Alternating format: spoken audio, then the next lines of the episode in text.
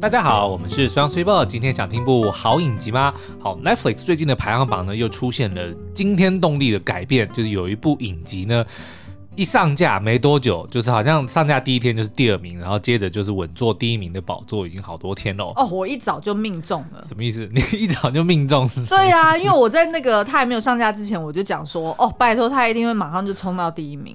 那这不叫一早就命中吧？就说中了。对对对，叫做说中，不叫命中。好，那就是呢，纸房子的韩国片。那如果没有。看过原版或者说不知道纸房子是什么的人，一定会觉得奇怪，为什么他后面要加个韩国片？难道还有日本片吗？难道还有美国片吗？嘿，没有日本片，也没有美国片，它其实呢是改编自应该是二零一七年上架的一个西班牙的影集哦，就叫做纸房子，叫做 Money Heist。嗯，Heist 就是抢案犯罪的意思啦。那它原本的这个。西班牙，西班牙文我不太会讲，什么意思？你说 La Casa de Papel，就是纸房子。嗯嗯。那这个影集呢，它其实是呃，当初在西班牙当地电视台播的时候呢，反应普普不怎么样。嗯、那结果后来呢，Netflix 就把它买下来了，然后就稍微做了一些编辑，就是 streamline 剪掉一些就是多余的片段，然后把它变成了一个二十二集的。呃，影集，然后分成上下两部，结果就爆炸了。不是只有在美国，不是只有在西班牙，全，全世界都爆红，然后就引起了一股纸房子的旋风。而且好像还有一部纪录片专门在讲，两部纪录片，两部啊，哦，就在讲说这部影集为什么可以就是引起这么多人的共鸣，然后为什么可以爆红哦。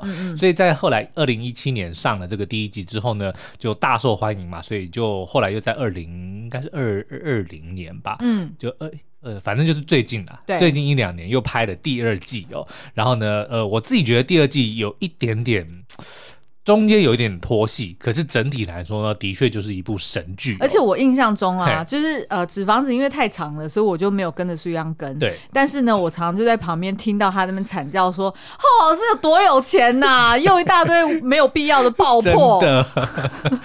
反正我觉得就是因为他爆红了，然后所以呢就。就得到投资方非常多的这个关爱哦，嗯、所以呢，他就开始拍，就是续第二季的时候呢，就的确多了很多。我认为，呃，没有太多必要，可是的确呢，还是让整部影集就是让人家觉得说是非常 overwhelming 的好看哦。嗯、那但是这个影集呢，在爆红了之后呢，就当然陆续传出翻拍的消息嘛。对，然后在这个应该是二零二零年，就是第一。二季完结的时候呢，就有传出消息说，哎，韩国要把它买下来，然后要拍韩国版了。嗯，那经过了这个一两年的制作之后呢，也终于在上周上架，就是我们今天要聊的《纸房子》韩国版。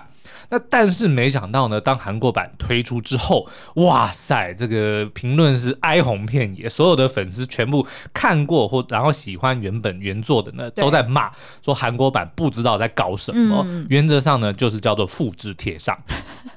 然后复制贴上也就算了，然后还是低标低配版的复制贴上，因为它的这个集数也没有原本的那么多嘛，哦、它是分成两部，就是六集跟六集，十二集，嗯，就要演完第一季的故事。但是原版的第一集第一季是有二十二集的，嗯，所以它几乎砍了十集的内容，就是等于是它浓缩很多剧情，对不对？对，那但是浓缩的剧情呢，我目前看的，因为它现在只有试出。前面六集，然后我自己觉得呢是有点可惜，但是他舍弃的东西其实蛮重要的，oh. 所以我们待会会会聊到啦。那可是呢，因为原版的只有我看过，嗯，所以我没有看过原版，或者他只有只有看过一点点啦，嗯，就在旁边跟着看个一两集这样子。那但是 Three b o 在看韩国版的时候呢，你要不要分享一下？我觉得很 OK 啊，大家干嘛要骂呢？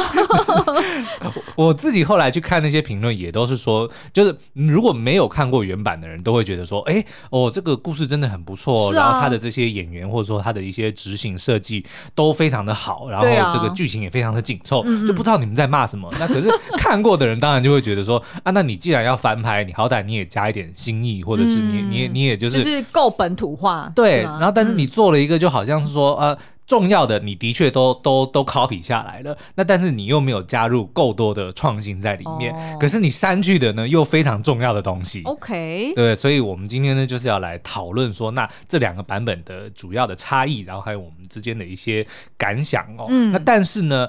呃，最主要的是因为它这个我们刚刚讲的第一季有十二集，目前只播出六集，对，也就是说还有一半的内容其实是还没有播出的。你猜什么时候要播？应该一个月之内就会哦，是哦，因为 Netflix 都有这样的习惯啊，像那个《怪奇物语》哦，它的第四季其实也是分了一半，七月一号要再上，对，对嗯、所以呢，我认为应该一个月之内就会推出这个《纸房子》的韩国版的下半部哦。那所以呢，我觉得。就算要骂，也应该也应该要 留到之后再骂，也应该要等看完全部呢。所以他有可能把剩下就是之前我们觉得删掉的东西，或者说很重要的东西，他全部留在下面六集。我自己都觉得有点心虚，这个真的很。因为这样不是很聪明啊，一来不是很聪明，二来六集真的不多，因为他这个他，哎，我们刚刚还没讲他到底是什么影集嘛，什么类型的？呃，对，还没讲。好，他基本上就是在讲一个抢案，嗯、他们是抢那个造币厂，就是印、嗯、印这个货币的那个造币厂哦。对。那所以呢，现在目前上半集当然就是他们攻进去了，然后他们主要是想要争取时间来印钞。嗯。所以他们不是抢现有的钱，嗯、他们是要攻占一个造币厂，然后争取时间在里面印钱。所以他们就死守在那个造币厂。对，他只要每，我记得好像说每每一天可以多不知道几几亿的这个。原版、啊、就是哦哦就是欧元啦，哦，反正就是他只要每每多待一天，他就可以多很多很多的钱。嗯，所以他们当然目的是想要拖延时间，就让他们可以在里面印钞嘛。嗯，那所以呢，目前为止这个韩版的前六集呢，就他们攻进去开始印钞，然后当然也出现了一些问题哦。所以接下来六集肯定就是要讲他们的退场机制了。对，所以光是要演他们要怎么离开，就已经在原版里面其实就已经是蛮。他的第二季是九集嘛，嗯，就他下半部是九集，所以光是讲这个东西就要这么多的内容，就光是在西西版里面，原版里面就已经是有九集了，然后可是韩版又要把它在六集内把它讲完，对，所以，很赶。我认为他应该是没办法补足之前他删掉的东西了，哦，所以意味着他其实删就删了，对，意味着 就从头到尾没有要讲这些东西，或者是说呢，你现在开始骂他应该也没关系的，就是看不到的。应该是已经拿不回来了。哎、欸，那我可不可以就是帮听众们就是问一个嗯最关键的结论？请说，请问这两个版本，因为看起来你两个版本你都从头到尾都看了嘛？嗯哼，那你到底最推哪个版本？我推原版啊。这个我觉得没有办法，毋庸置疑，毋庸置疑。哦，那我们待会就会一一解析为什么我觉得原版好看的点在哪里。嗯、那 Super 呢？你当然可以，因为你你的角度是以这个新版嘛，你可以当我提到原版的时候，你可以讲说，哎，可是新版里这个东西也不错，或者说我也有类似的感觉嘛，嗯，好不好？那我们就先休息一下。不是说不说休息了吗？所以我这次反过来我不说欢迎回来啊，对不对？我们就哦，我们要出其不意，让他们本来要去倒水，然后突然就把水杯打翻了，然后根本不知道我到底现在是要起起来还是不要。OK，好了，那我们就先再讲一下，就是这两个故事它的这个基本背景的。所以刚刚到底有没有要插中插音乐？就如果观众已经听到就有，没有就没有，因为我们还没有决定要不要插音乐哦。对，对，对，没错，反正没有广告，很随性的。OK，好，那反正纸房子不管是哪个版本呢，都在说呢，有一群就是拥有前科，然后就是社会的边缘人，被一个叫做教授。The Professor 的人呢，给聚集在一起哦，然后要计划一起惊天动地的抢案，就是要抢他们国家的造币厂。嗯，那刚刚已经讲过，他们的目的呢，就是希望就要进到里面去做印钞来，对，呃，就是印钱啦。对，好，那这个背景呢，在原版里面呢，它并没有。指明是哪一年呢？但是我们可以姑且就是认为它就是当时就是二零一六或二零一七年的那个时空背景哦，因为它里面后来有提到一些呃二零一二年、二零一三年发生的一些新闻事件，所以它它不是一件以前的事情，然后它也不是一件未来的事，所以我们就认定是它当下哦。然后他要抢的呢是西班牙的皇家造币厂，是真的有这个地方的。嗯。然后呢，在那个原呃原版里面，它那个造币厂因为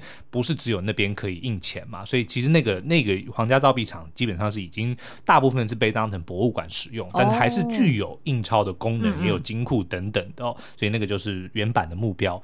那韩版呢，它的背景做的很不一样，它是设定在未来。它一开始呢是以二零二五年，就是三年后的未来。然后那个时候呢，他们说南北韩是已经计划要统一了，对，所以他们就在现在他们叫做共同警戒区，就是他们那个我忘记是北纬多少的，三十八度 C。三十八度 C。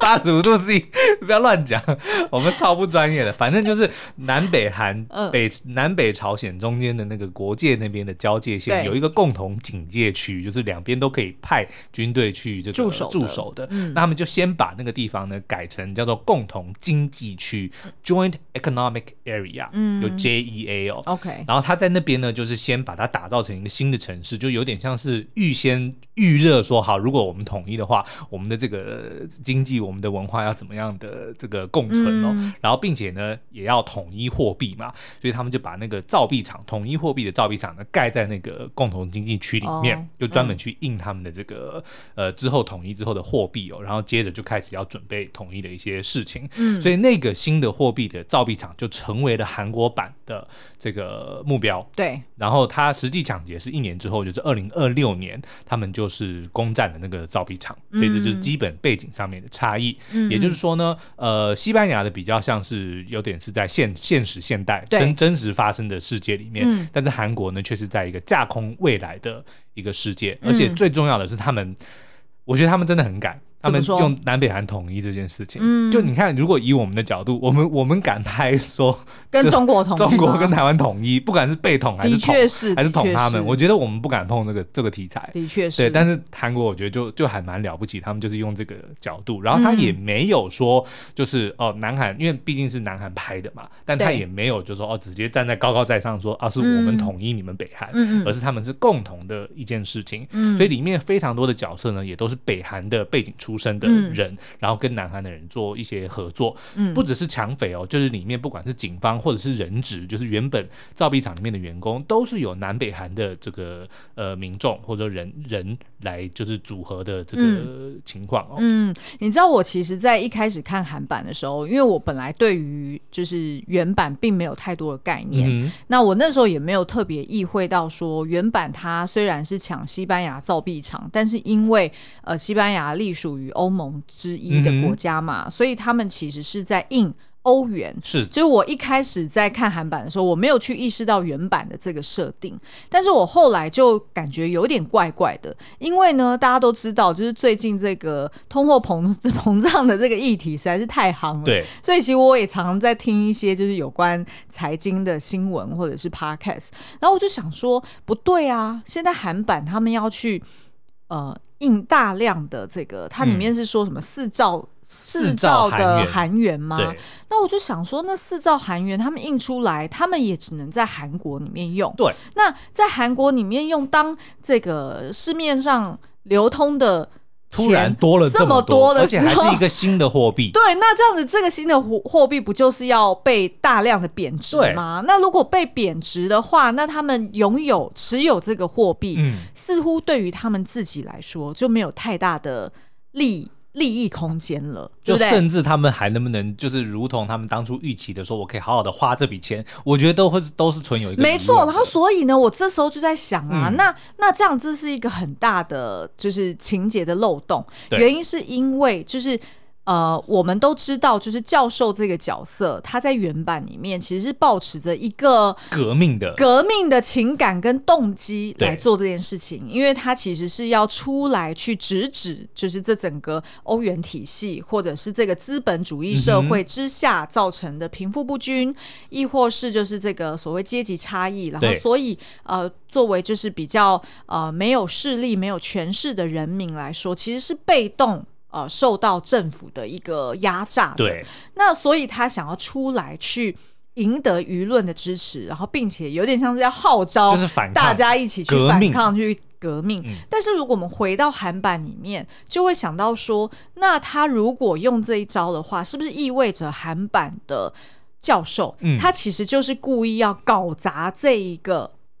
新的货币，或者是统一这件事，这个对，我觉得他是要搞砸这件事情。Okay, 那我们本来是想要留到动机再来讨论，但是没关系，既然你提了，我们就直接跳到动机来聊 好了。好好好，那刚刚讲的的确没错，就是这个，我我一开始也认为，就是这个，哎，好像韩版这个是一个大漏洞，因为他这个货币真的抢了之后，制造韩元就是全新的货币，我都我搞不好哦，他们现在。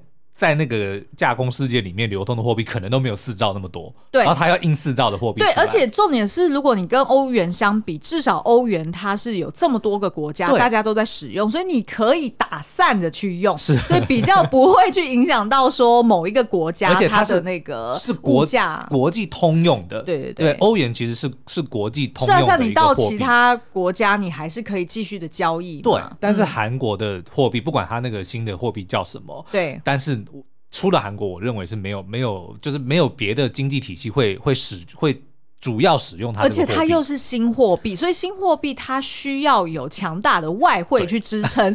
才哦，不好意思，突然讲这个，这是因为很有研究的。因为我最近就是觉得我的户头一直在缩水，okay. 所以一直在研究这些东西。好了，嗯，那这个其实两个版本呢，我们刚刚都在都在讲，除了个人的动机之外，因为刚刚提前面提到说，参与抢案的人呢，其实都有这个犯罪的背景，然后都有自己的一个动机，就是为什么他们希望自己能够获得财富哦，可是如果只是为了个人的私欲，我觉得这部影集不会成功，因为就是毕竟这个是一个犯罪的犯罪的。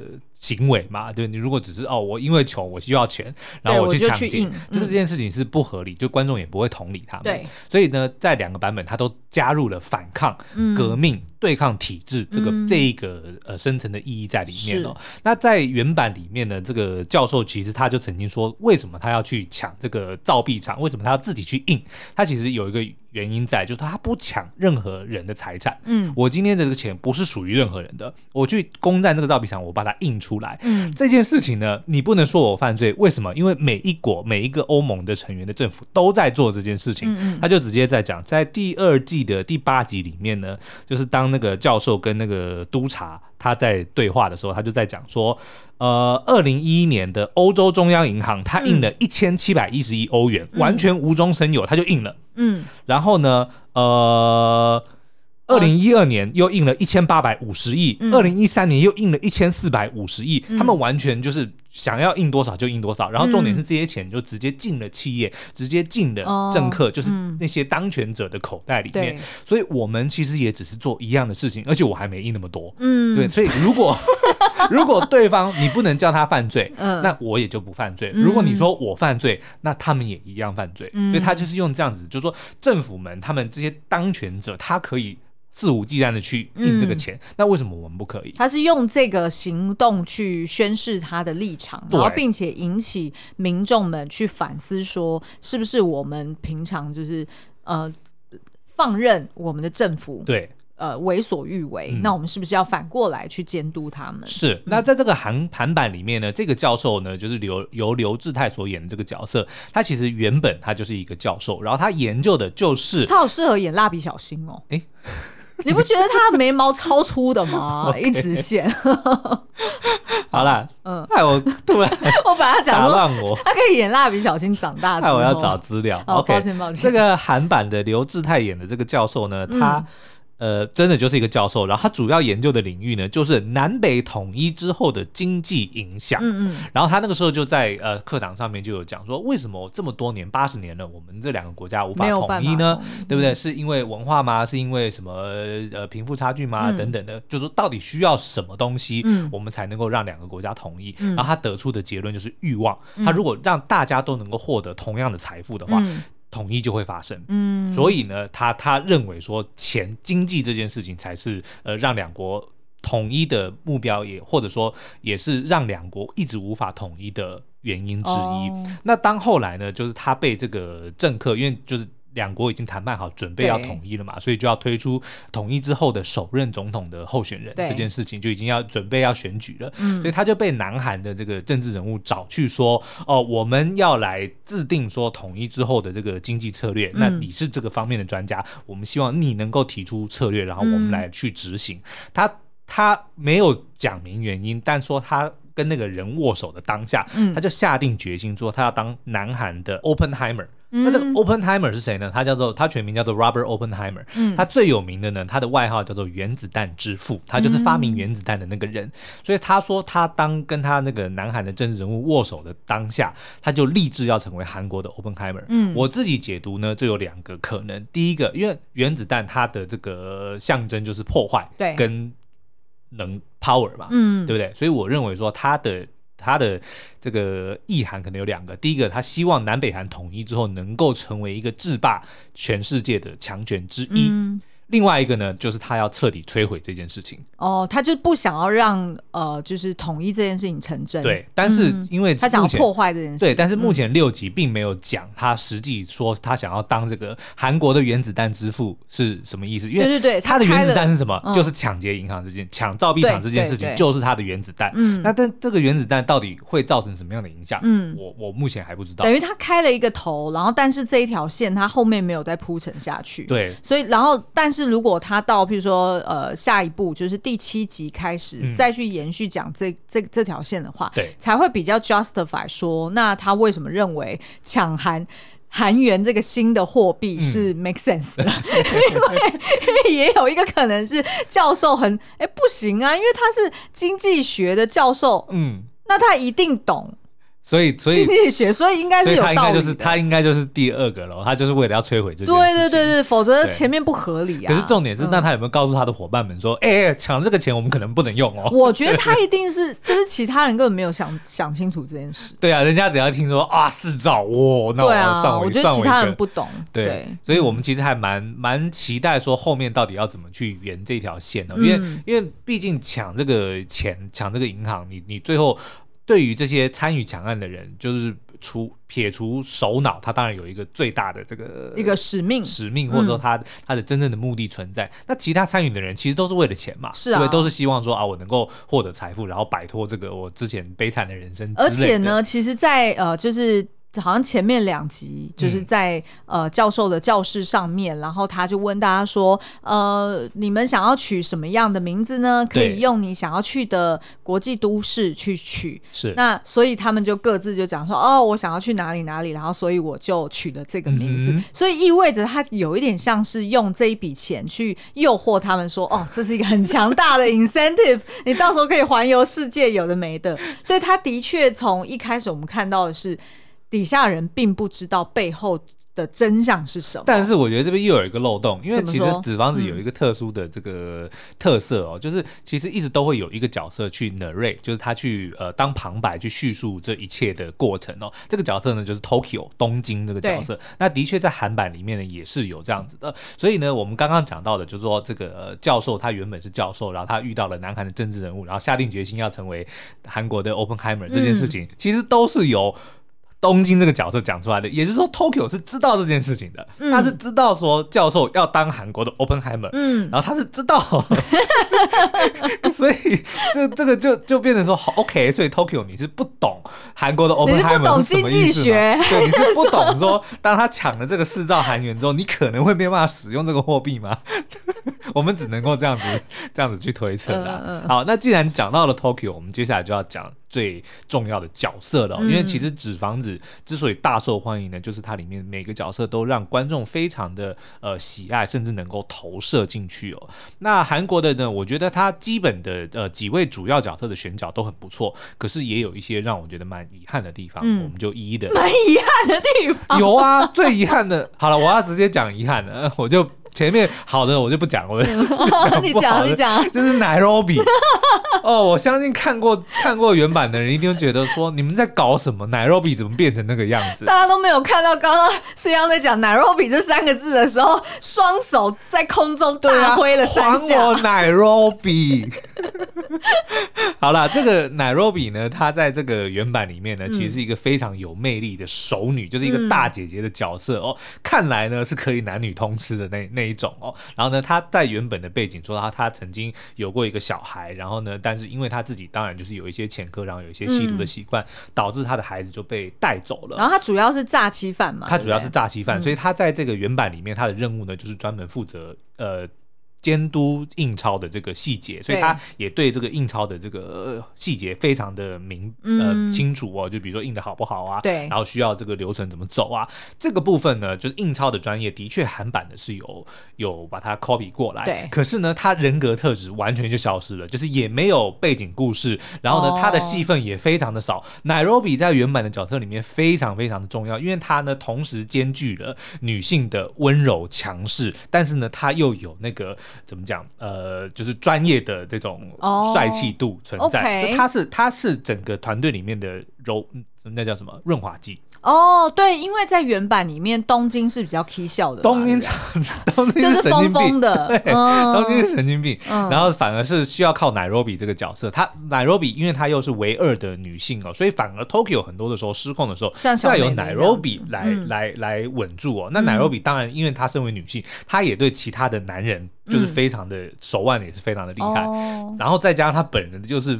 平常是非常的呃同理，然后非常的温柔，嗯、可是你只要一惹毛他，嗯、马上那个脏话就飙出来，哦、就就变成一只母狮子，就是很有气势，对，然后非常的帅气。嗯，我我不能再讲第二季的内容，这样子会对想要去追的人，哦、反正在第一季里面非常非常的重要。可是第二季，我不是说他的这个角色选的不好，就是这位在韩版的演员哦，其实他的外形是可以是搭得上原版的奈若比的，因为他也是很高挑，对，然后就是很很有个性，对。可是呢，戏份实在是太少了，嗯，就台词镜头几乎都没有，就只有偶尔几个，然后会刻意好像彰显说哦，他是一个很潇洒或者一个很游戏人间的人，比如说他会故意去拍人家的屁股啊，或者怎么样，但是就只有那样，非常流于表面的。哦，明白，非常流于表面的，没有交代后后面完全没有深度，哦，对，就很可惜，懂，因为奈罗比原本那个角色实在是。大爱，所以意思是，其实还是回归到，应该是他的集数实在是太少了，对，所以导致于他时间根本来不及交代这么多不同角色的背景故事。因为目前看起来韩版是有交代东京嘛，那东京在、嗯、呃第一集里面还蛮吃重的，东京就是有讲他是。北韩出生，对对对对对，然后他对于南韩的文化很向往，嗯，然后后来因为来到了南韩，然后呃呃，在资本主义的压榨之下，他变成呃只能在那边洗碗，对，然后，也犯下了杀人罪嘛，对对对对对，嗯、那所以他后来就有一点是身不由己，对，差点要轻生，然后最后是这个教授出现在他面前的时候，嗯、他本来以为是阎阎罗王要来 索命了，结果没想到哎反而救了他一，你想要肆意。韩元吗？跟我来，所以等于是这个呃，就是教授对于东京来说，有一点像是一个救世主，一个最后的浮木。但是其实原版也是这样，就是原版当初这个 Tokyo 他也是、嗯、也是一个，他跟他原本的男朋友算是鸳鸯大盗了，所以也犯下了杀人跟这个抢劫的案子哦。然后但是就是被警方就是追捕的过程中，她男朋友就死了，所以她本来其实也有一点想要玉石俱焚，嗯、然后就遇到了这个教授，所以就把他招募进来哦。嗯、但是在这个个呃，我觉得比较大的差异是，Tokyo 在原版里面呢是一个非常疯狂，然后非常随性的，就是跟着自己的的心情去走的。他开心他就会直接的表达出来，他不爽他也是直接完全会不顾目前的情况的人哦。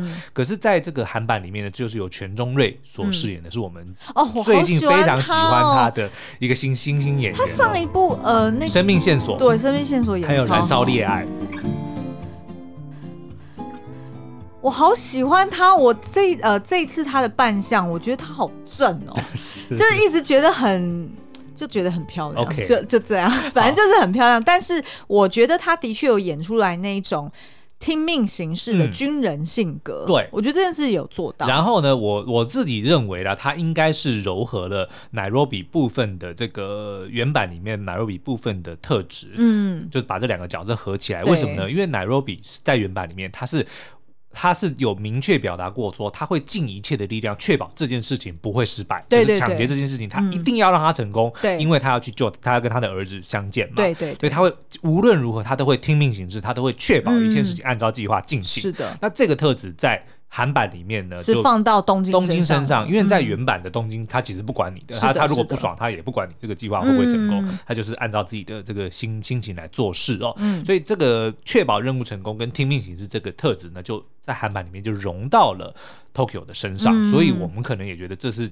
那个为什么韩版的 Nairobi 又更加弱化，就把他的这个特质又被偷走了？是啊，是啊，对啊，所以就觉得有点可惜哦。嗯，那但是呢，其他的角色我觉得还可以值得一提的，应该是 Berlin 柏林这个角色哦。嗯、就原版里面那个他就是有一股邪气，是哇。然后一开始你会觉得说这家伙有点讨厌，嗯，但到后面你就会不由自主的就爱上他，因为他就是一个文质彬彬，对，表表现出来很有气质、很有绅士风度的一个人。看他每次上课，他都穿西装，是不是？对，嗯。然后呢，他这个在这个新版里面，在在韩版里面呢，就是由这个朴海秀所所饰演哦。那朴海秀上一部作品呢，应该是夜叉电影，嗯。然后呢，还有鱿鱼游戏，对，然后还有机智牢房生活。鱿鱼游戏就是他进入到最后最后一关的。一下忘记他叫什么名字。我也忘了，反正就是男主角的好朋友。对对对对就进入到最后一关的。对，所以呢，嗯、我觉得他他演这个 Berlin 呢，的确有把那种狠劲演出来，嗯、然后呢，文质彬彬的气息也有。嗯、但是他跟原版的这个 Berlin 比起来，是比较没有那个邪气在里面的。我懂。因为到第二季稍微爆一点点小雷哦，就是有在暗示说，其实 Berlin 应该是男女通吃。嗯。所以其实的确，我们也感觉出来，他不是。单纯的这种潇洒，他、嗯、还有一种种那种叫阴柔的气质藏在里面哦。嗯、但是朴海秀就的确很 man，嗯，所以就目前感觉出来，就是他他其实就是比较一个强势，而且他是北韩，他的设定我记得应该是北韩的。逃狱者，对，对他原本是被关在一个说是什么只有尸体才能够离开的监狱里面，嗯、但他却能在里面存活，然后逃走出来哦，所以的确就是一个很强势的角色。所以 Berlin 我觉得算是一个呃改编的还不错的你不觉得 Berlin 很适合找那个我们的出走日记里面的巨巨先生哦？你不觉得超适合巨先生？有一点太年轻。会吗？一点点孙喜九，有一点点太年轻，因为 Berlin 大概是四十四十四十五岁左右哦，因为他得要比教授大一点，对不对？对对对对，因为真相是他是教授的 half brother，就是同对应该是同父异母的兄弟、嗯、的哥哥，对对对。哦，但是你不觉得如果是孙锡久演会会超疯？超疯，然后你又会怕他，可是又会忍不住想要向他献身，就如同原版里面有一个女人质，也觉得他好像对 Berlin 献身就可以获得自己安，就是安全的感觉。对，我觉得，哎，孙喜九应该可以，可以。哎，我们要不要来玩一集？就是台版纸房子可以谁来演？想啊，想啊。哎，我觉得可以留下一集，因为今天时间不够。但是呢，大家听到这一集的时候，可以在 Apple Podcast，对对对，底下先送上你的名单，然后我们来看看。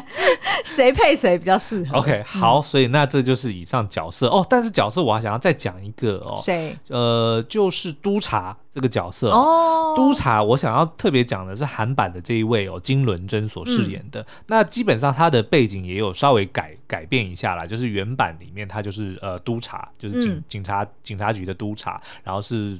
负责这一次抢劫案的这个指挥官哦，对，然后她是呃表面上是一个女强人，但其实她是一个家暴受害者，嗯，所以在里面我们会看她的前夫其实是跟她共事，是鉴识科的王牌哦，嗯，所以他们两个也有也有就是有互动啦。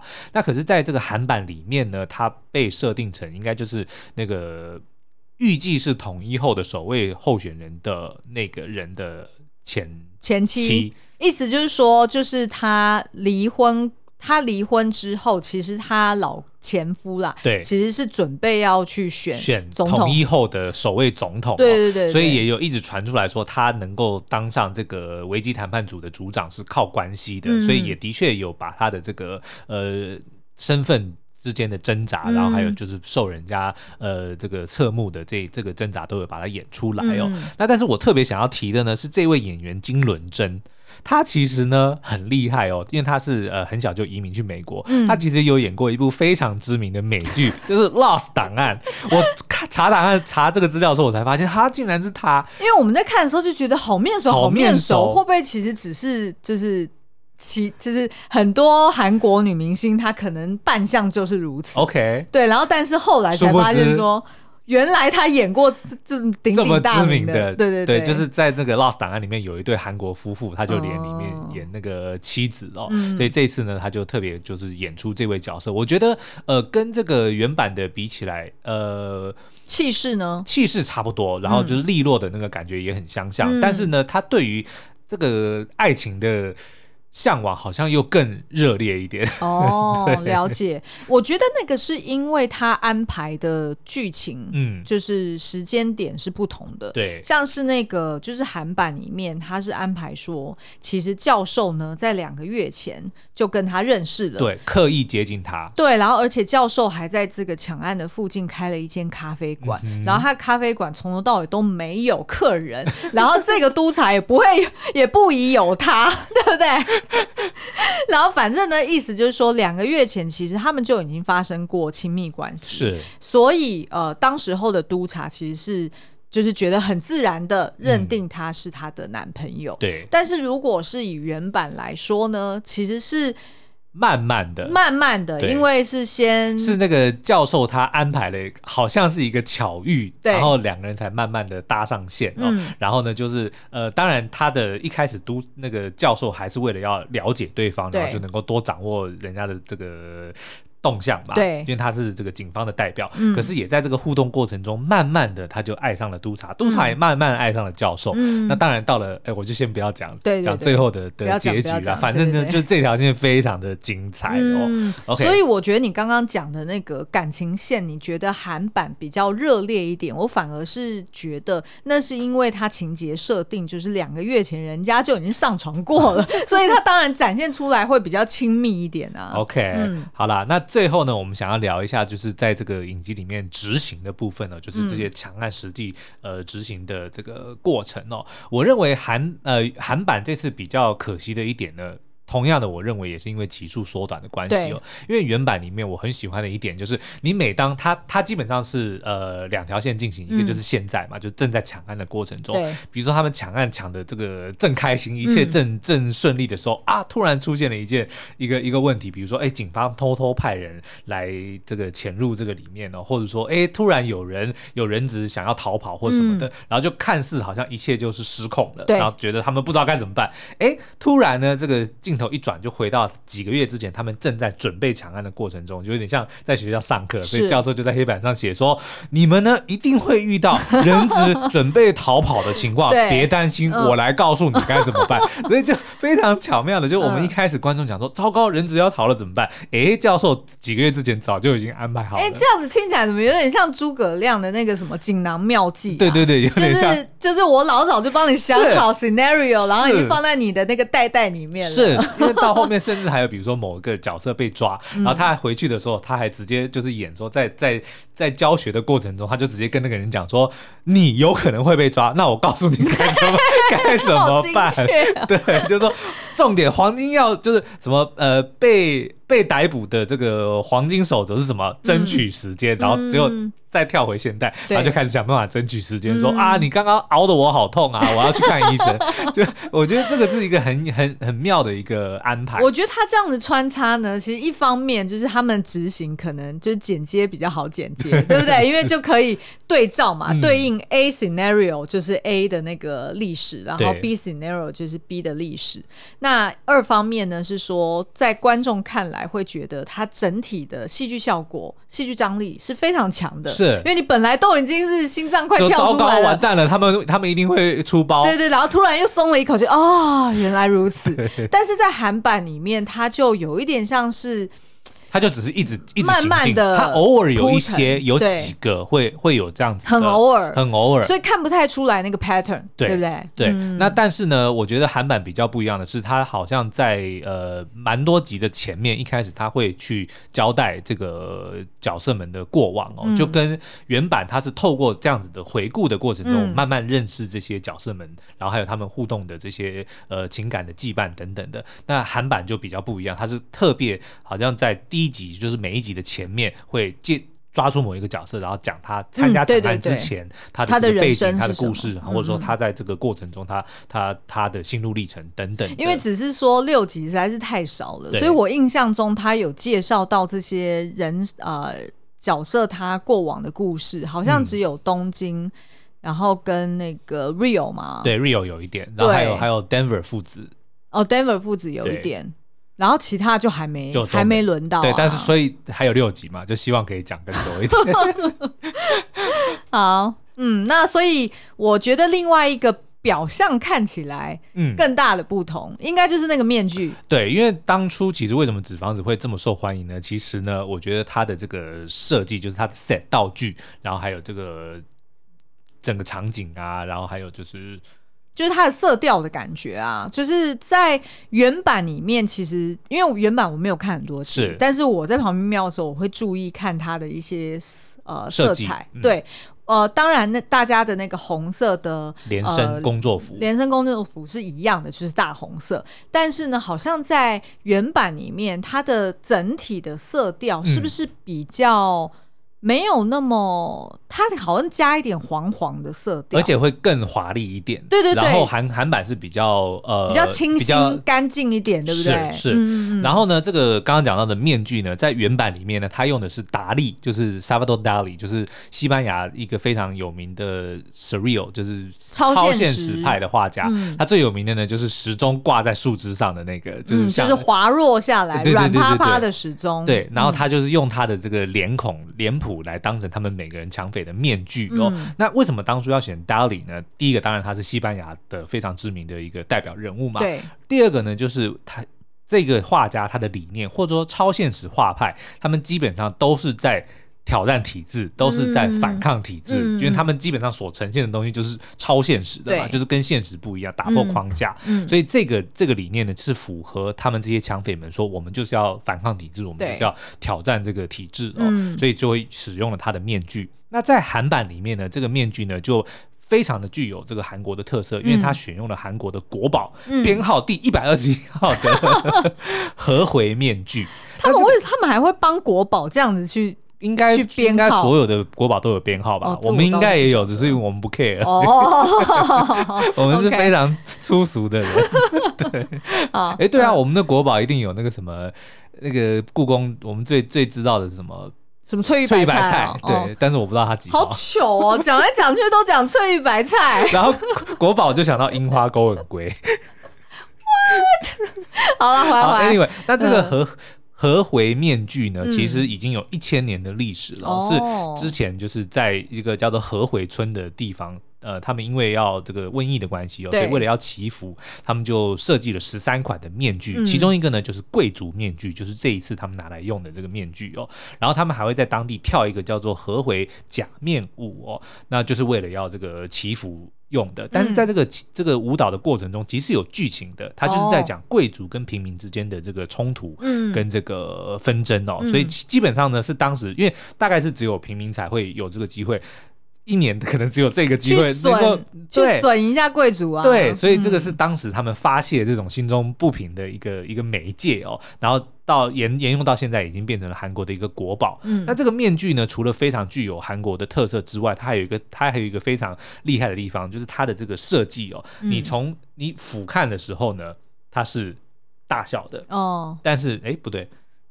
仰仰看的时候是仰看的时候是大笑，对，然后俯瞰的时候又变成怒目相向，对，所以就是也是在反射说，哦，一个人他可能在面对生活的辛酸的时候，会呈呈现同一张脸谱，但是却却会呈现不同的表情。哦，原来如此，哎，这样子我还蛮期待后面会不会出现这个假面舞？假面舞应该是不会。就会觉得，哎、欸，这样子好像也顺便外销一下他们韩国的文化、啊。是，嗯、那但是呢，我觉得现在呃韩版比较缺的呢，其实是两首歌。第一个呢，就是每一每一集的片头的主题曲，嗯、它原本原本的这首歌叫做《My Life Is Going On》。嗯，那的确呢是非常的。你还记得怎么唱吗？If I'm choosing wrong, if I I don't care at all。哦，对，就是还蛮朗朗上口的一首歌啦。那再来呢，就是一个叫做贝拉俏的一首歌，不是人名哦，不是姓赵的贝拉哦。虽然每次他们在唱的时候，我就在想说，贝拉俏现在耳朵一定很痒。就是他们到后面，因为刚刚在讲说这个呃命题是革命跟反抗嘛，嗯、所以呢，这个贝拉翘呢，其实是在二战期间呢被意大利游击队广为传唱的、哦。他的故事呢，Bella 其实就是美人的意思，嗯、那翘呢就是拜拜。那为什么要叫贝拉翘呢？就是这群游击兵，就是士兵们，他们要上战场的时候，要跟家乡的心爱的美丽女孩们说再见，哦、所以其实是有一个。一种那种怎么讲，就是要、呃、慷慨赴义，要准备上战场，为了家乡而送死的这种壮烈的心情哦。嗯、那后来呢，也慢慢的就变成跟这个革命或反抗画上等号哦。嗯、所以基本上你只要唱这个《贝拉俏》这首歌呢，基本上就是有这种反抗的意识，嗯、或者说那个含义存在哦。而且在原版里面，就是呃那个 Berlin 跟呃教授他们的确是在要呃展开这个任务的前一天晚上是在。在团聚吃饭之后，然后两个人就慷慨举杯唱了这首歌。贝拉翘，嗯，对，然后的确那那一幕呢，就看得我差点都快要哭了。的确，的确是渲染力很强的是是是的一幕啦。所以我们不太确定说南韩这个呃，就是韩国版呢，会不会还有这个桥段？那如果有，他又要用哪一首歌来代替？因为这首歌非常的重要。对，而且这首歌也藏了太久了吧？嗯、前面都已经播了六集，然后都没有露出一首，就不管是。插曲就重复的插曲都没有，都没有。对啊，然后我还特别为了就是想要。预测会有什么样的这个歌，我还去找说这个韩国的民俗歌曲，嗯、所以就找到阿里郎。那我觉得应该不会是阿里郎，不可能。如果是放阿里郎会被骂死. 因为太诡异了。好啦，所以呢，那呃，当然还有六集啦，所以我们也非常期待说，那等到下半季试出的时候呢，嗯、这个桥段会如何的被呈现，嗯、还是呢，一如其他非常重要的桥段就被删掉了，我们也不知道。哎、欸，所以结论就是，如果大家有时间的话，嗯、其实还是非常推荐回去看。看原版，对。那如果你觉得哦，你想要掌握就是故事的呃剧情走向，嗯，然后你也比较习惯看韩剧的话，那就看韩版吧。是，嗯，其实我我认为其实韩版还算是一个蛮不错。就如果你独立来看，它的确是一个制作非常精良的作品。是啊，是啊。如果没有前作，没有原作在前面的话，嗯，所以我觉得这个也是有点可惜啦。那叫什么败之不武？我知道，非战之罪。我知道，哦，对对对，败之不武，胜之不武啊。没有，就我知道啊，我知道有胜之不武。我的意思就是说，哦，他胜之不武的相反就是败之不武。但是没想到，其实有一个非战之罪。可是重点是他当初他要去翻拍人家这个东西，这些他应该早就要知道了嘛，对不对？哎、欸，我觉得哈，我们最好留一点口德，嗯、你知道为什么吗？因为我们现在都一直在那边想说啊，我们哪天就换我们要拍我们自己的剧，然后我们要卖给 Netflix 或者卖给迪士尼，怎么样怎么样的。然后现在呢，就是把人家骂成这样子，嗯、就好像没有没有没有，结论就是大家赶快去看。对啊，如果是我们自己做，也做好不到哪里去吧。好啦，那所以以上就是我们今天对于这个。纸房子两个版本的一个比较跟讨论哦。嗯、那如果你还想听我们聊更多的纸房子的话，欢迎到 Apple Podcast 底下五星留言跟我们说。哦好，那我们今天的节目就到这边，下次再见。请忘记败之不武这个成语。好哦，拜拜。